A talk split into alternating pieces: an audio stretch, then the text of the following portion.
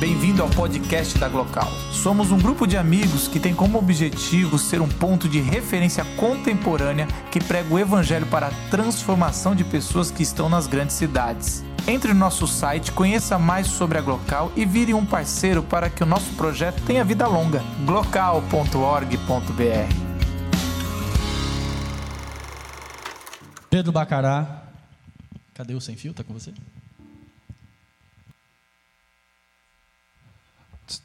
Boa noite.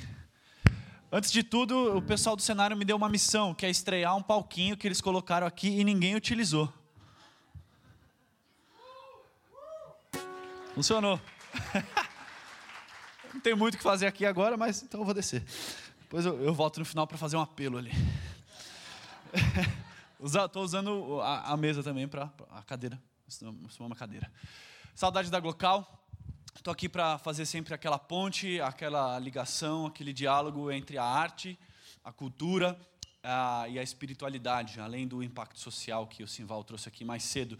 E a gente está falando sobre histórias. O Silas, logo no final aqui da fala dele, falou é, a importância de se contar histórias e que o cinema importa porque conta histórias. Essas histórias mexem com a gente. Ao ouvir isso, ele tinha me passado um pouquinho do que ele ia falar antes e me veio à mente um texto que eu li que falava sobre como a gente monta hoje é, a nossa própria história, ou a forma que a gente enxerga a nossa vida, as respostas às questões mais cruciais é, da nossa existência.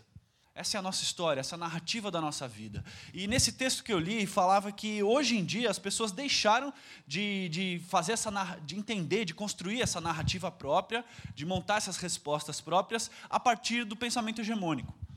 É, normalmente as pessoas, é, na cultura moderna, as pessoas buscavam um pensamento hegemônico muito ligado à ciência, é, muito ligado àquilo que já foi publicado em livros, muito ligado ao que está na universidade, mas hoje em dia as pessoas têm passado a valorizar mais uma cultura oral, é, histórias que a gente ouve, que a gente conta, é, e dessas pequenas histórias, não dessas grandes verdades publicadas, dessas pequenas histórias orais que a gente ouve, a gente vai fazendo uma colagem e vai entendendo a nossa própria história, as respostas para as nossas próprias perguntas. Nesse sentido, o cinema tem tudo a ver são pequenas histórias que vão colando, pequenas janelas para a realidade que vão colando e vai abrindo a nossa janela para a realidade. Mas nesse sentido também, quando a gente pensa numa escritura sagrada, quando a gente pensa num texto bíblico cheio de narrativas, também tem tudo a ver. É, a proposta que eu gostaria é que a gente pensasse em duas histórias é, bíblicas que são muito conhecidas e que elas ajudassem a gente a imaginar a nossa história ou a história da nossa espiritualidade. E as duas histórias são a história de um cara chamado Nicodemos e de uma mulher que nós não sabemos o nome, mas ela é chamada de mulher samaritana. As duas histórias já foram muito exploradas, já foram é, muito investigadas, mas eu poucas vezes ouvi essas histórias sendo trabalhadas em conjunto. E elas estão uma em seguida da outra. Tem a história de Nicodemos e logo na sequência tem a história da mulher samaritana.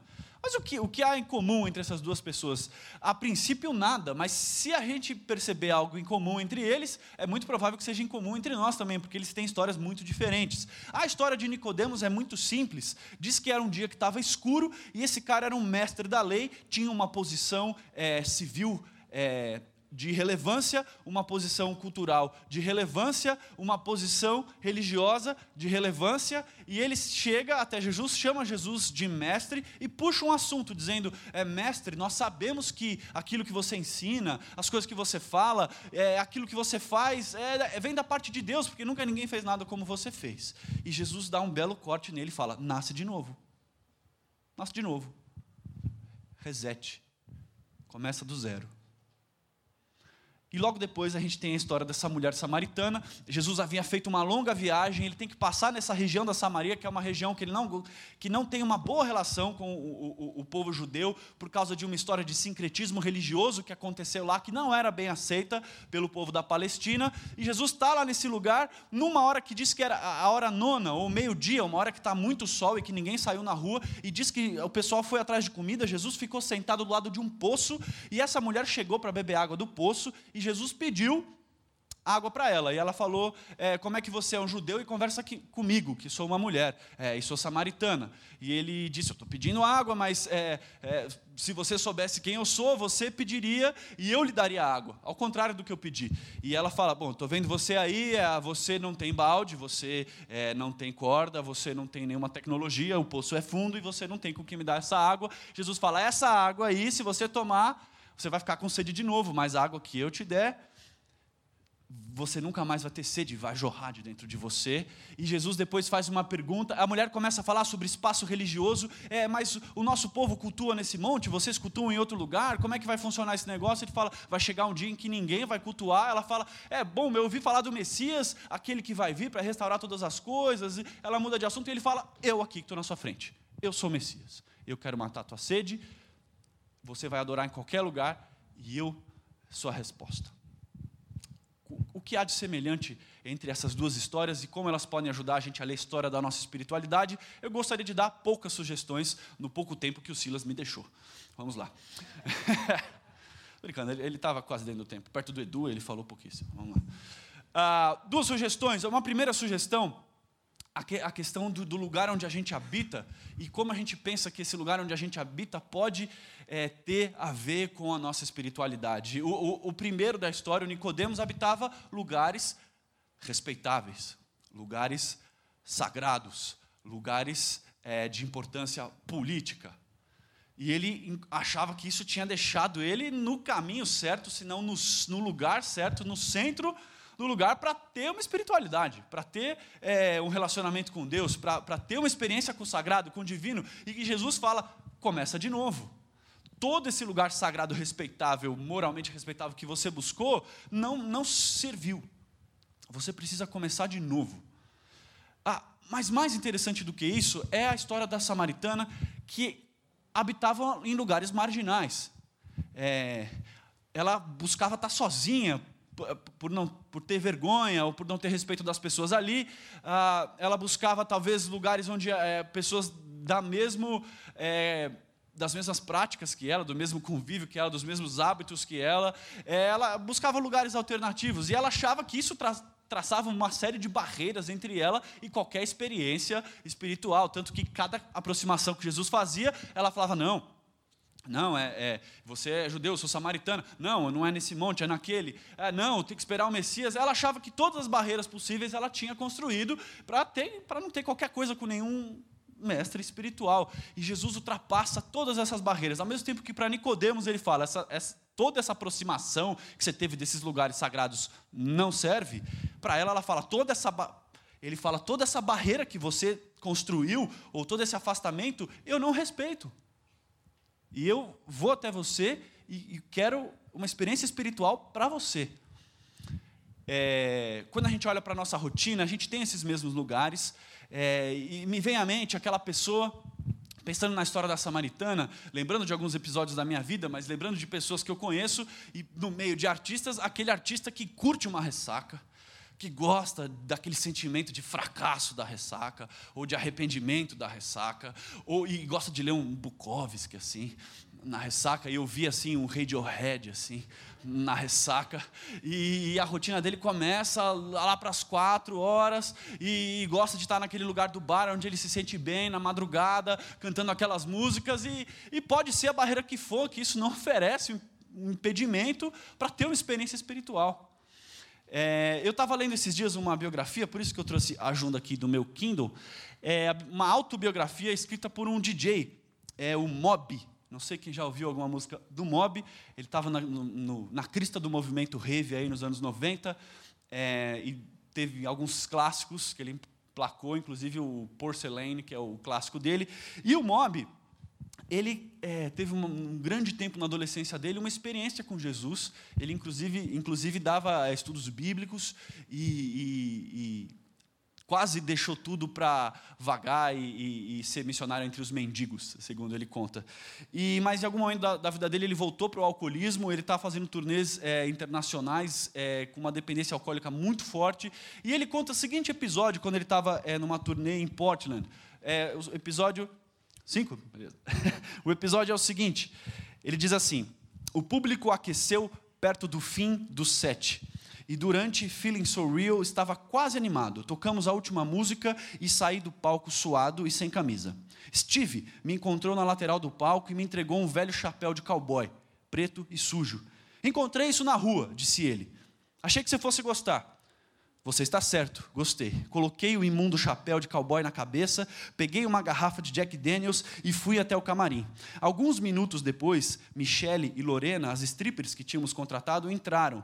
Vocês gostaram do show? Perguntei. Ah, sim, disse Lorena. Adoramos. Eu dei cerveja para as duas e servi doses de Jack Daniels em copinhos de papel para cada uma, para cada um de nós. Saúde, disse a Michelle, e entornamos as nossas doses. Vamos encontrar Steve e ver se ele já terminou o trabalho, falei. Saí do camarim ainda sem camisa, com chapéu de cowboy, uma garrafa de Jack Daniels e duas strippers orgulhosas a tiracolo.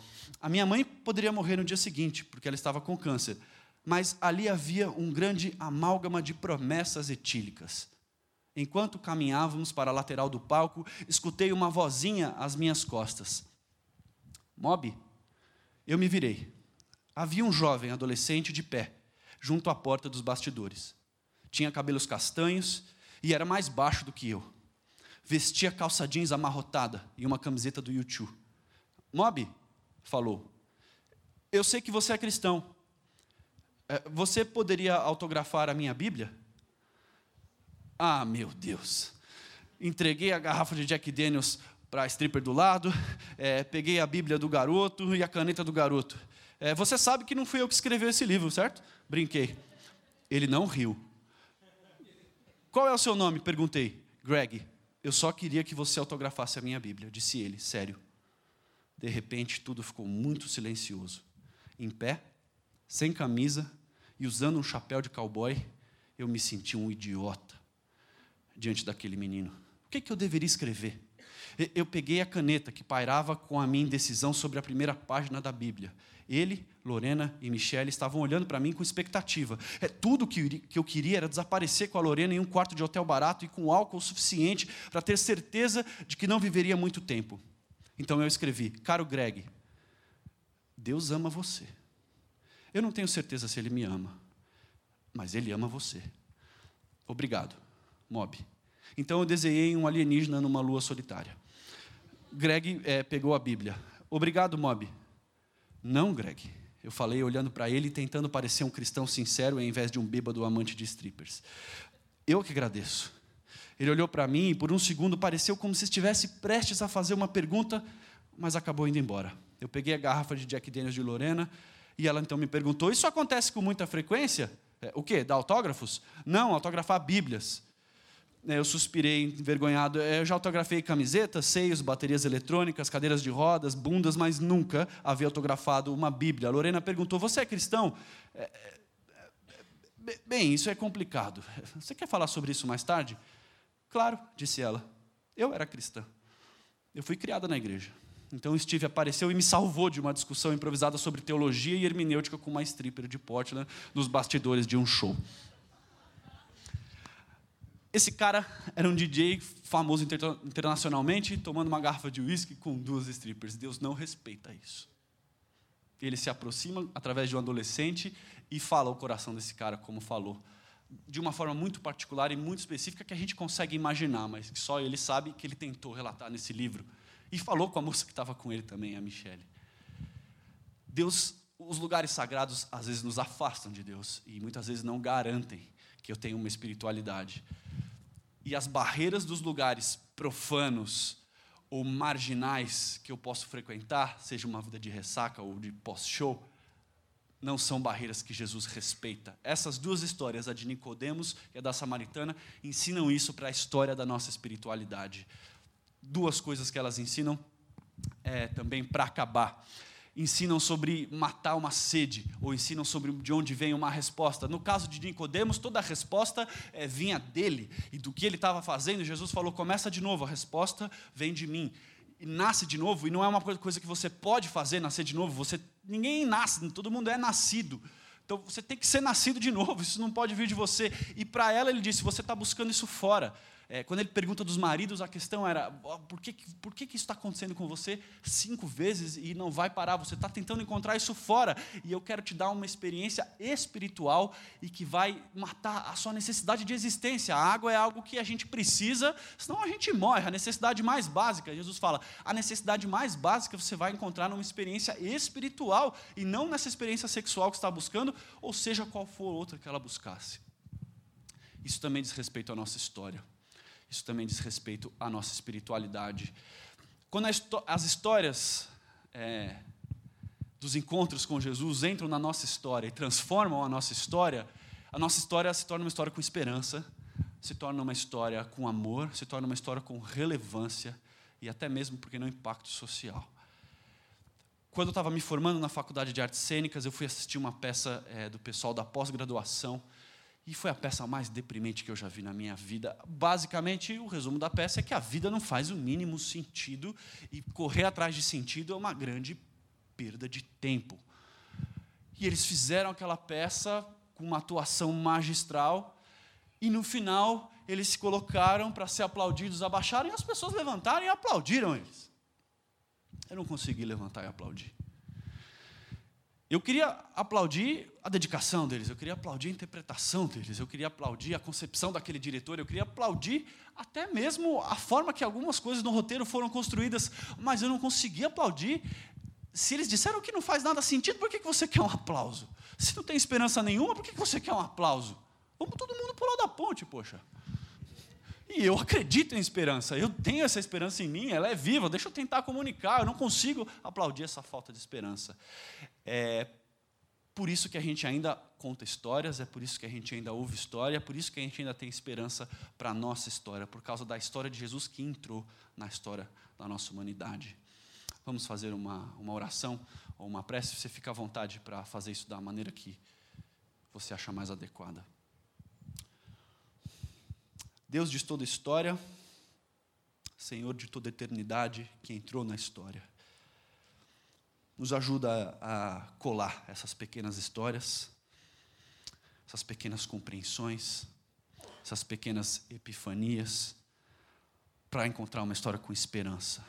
Nessas, duas histórias que nós ouvimos sobre o lugar onde entender a nossa espiritualidade e sobre onde encontrar essa fonte, essa resposta, que isso possa florescer em nossos corações, em nossas mentes, durante os próximos dias dessa semana na cidade de São Paulo. Assim oramos em nome de Cristo Jesus. Amém e amém.